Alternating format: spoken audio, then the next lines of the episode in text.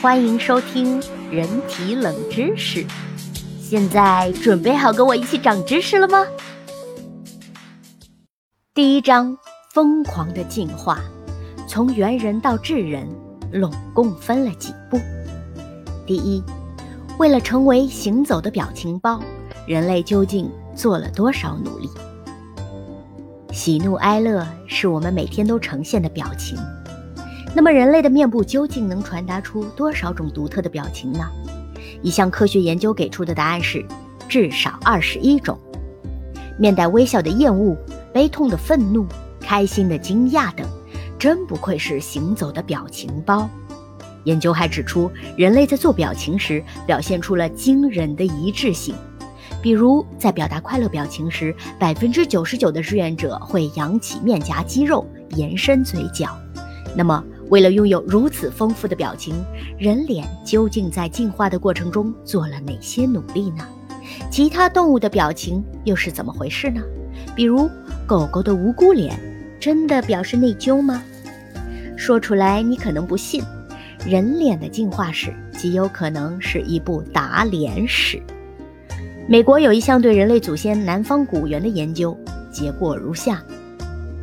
人脸之所以长成现在的这样，是因为为了减少在被打脸过程中所造成的伤害，像下颚、颧骨、鼻梁和眼眶骨架等容易被打的地方都变得更加坚硬。虽说新研究还未盖棺定论，但它也给我们研究人脸及其表情的进化提供了新思路。事实上，我们与生俱来的表情跟人脸的进化有着密切的关系。仔细观察，你就会发现，我们和古人类最大的区别在于眉脊。没错，古人类那鲜明而突出的眉脊是我们所没有的。过去大部分观点认为眉脊是用来稳定人类的头骨，以此来帮助人类咀嚼的。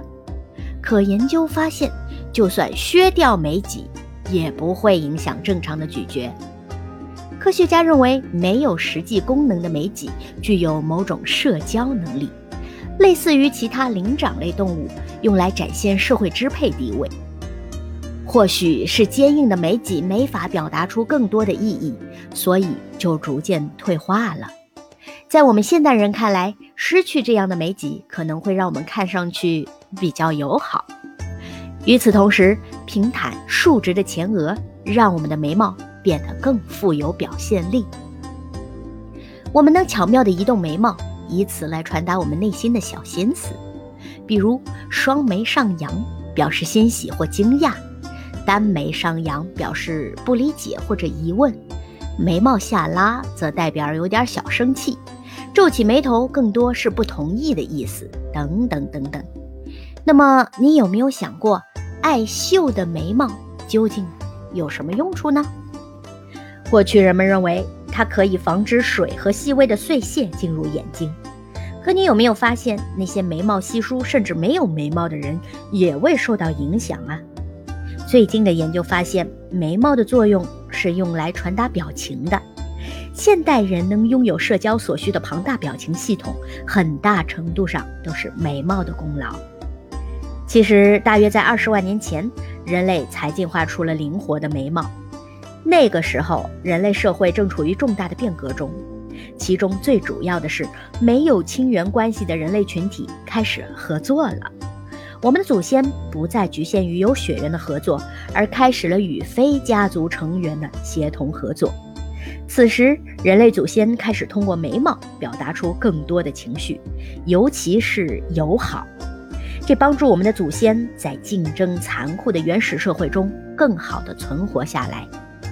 如今，我们现代人传情表意很多都在眉毛的小动作里，喜上眉梢、眉飞色舞、眉开眼笑、低眉顺眼、愁眉苦脸等等，都展示着你的情绪和状态。除了眉毛，人类独有的眼白也为我们表情系统的发展做出了巨大的贡献。别以为眼白只是人类拿来翻白眼儿用的，它可大有用途了。眼白也叫做巩膜，是眼球表面包裹着的一层不透明的纤维状保护层。不光人类，很多动物也有巩膜这一构造。与人类不同的是，动物的巩膜一般是很难被发现的。在自然界中，视线是一个很重要的信息。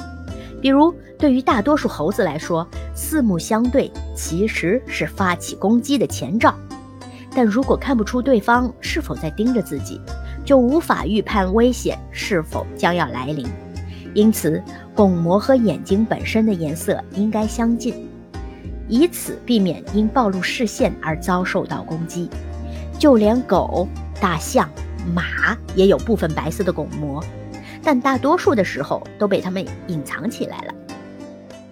那么，作为唯一拥有大面积眼白的生物，人类难道就不怕暴露自己吗？怕归怕，但人类很快就发现了眼白的好处，并对此加以利用。原因在于，人类的非血缘协作增加后，就必须提高沟通和合作的效率。光有上文提到的眉毛是不够的，还必须有其他表达情绪的器官。此时失去巩膜的色素，拥有眼白无疑是好的选择。眼球本来就是深色的，配上雪白的巩膜，就让人眼的活动变得更加清晰。实际上，人类眼球的转动是由眼外肌支配的。眼外肌由眼球巩膜上附着的六条肌肉组成，能使眼球随意转动。正因为如此，人类才出现了翻白眼儿、看眼色、使眼色等表达情感的动作。如此一来，同伴儿往哪里看，有什么小心思，你就能看得明白了。有了眼神的交流，我们的祖先在合作共赢上就会变得更加容易。所以，不管眼球是哪些颜色，我们人类的巩膜都是白色的。看到这里。你已经了解了眉毛、眼白的作用，就是产生表情了。不过，人类要想更为精准地表达意思，还必须实现整个脸部的联动。比如，全世界通用的生气脸，就是皱着眉、撅着嘴、张大鼻孔、眯着眼等。就算从没见过发怒表情的盲童，发怒时也会做出与其他人一样的表情。与面部肌肉组织舒展的表情相比，愤怒的表情使人看起来更加强壮，这似乎是在告诉对方“我要反击了”，以此来威慑对手。又比如，在神经学家杜尼·德波洛看来，发自内心的笑不光要抬起上唇、露出牙齿，还要使面颊向上隆起，让眼周的皮肤起皱，尤其应该多注意眼部活动，看是否发出标志性的眨眼动作。如果一个人的眼部肌肉没有出现任何收缩的迹象，我们很容易就感受到这个笑容是假的。我们在恐惧的瞬间表现为眉梢上扬、瞳孔扩大、眼光发直、嘴张大。不难看出，由于人脸不断的进化以及整体的联动，我们才形成了完整的表情系统。时至今日，我们还倾向于根据这一套表情系统来判断动物的情绪。你一定见过眉弓内侧向上抬起，形成无辜狗狗眼。你的狗抬头看着你，露出眼白，耳朵耷拉着垂在脑后，舌头舔着空气，露出不知所措、委屈的表情。你下意识地以为它是因为做错了事儿而内疚。然而，二零零九年的一项研究发现，狗狗表现出内疚的表情，其实是在表达它们的恐惧。这种委屈脸大多出现在它们被主人责骂的时候。至于狗狗是否有内疚这种情绪啊，科学上还没有足够的证据给予肯定。但以后如果它露出了委屈脸，请记得它那是在害怕，因为它可能记住了你呵斥时的动作、表情和语气。既然狗狗不会内疚，那它们真的是在冲我们笑吗？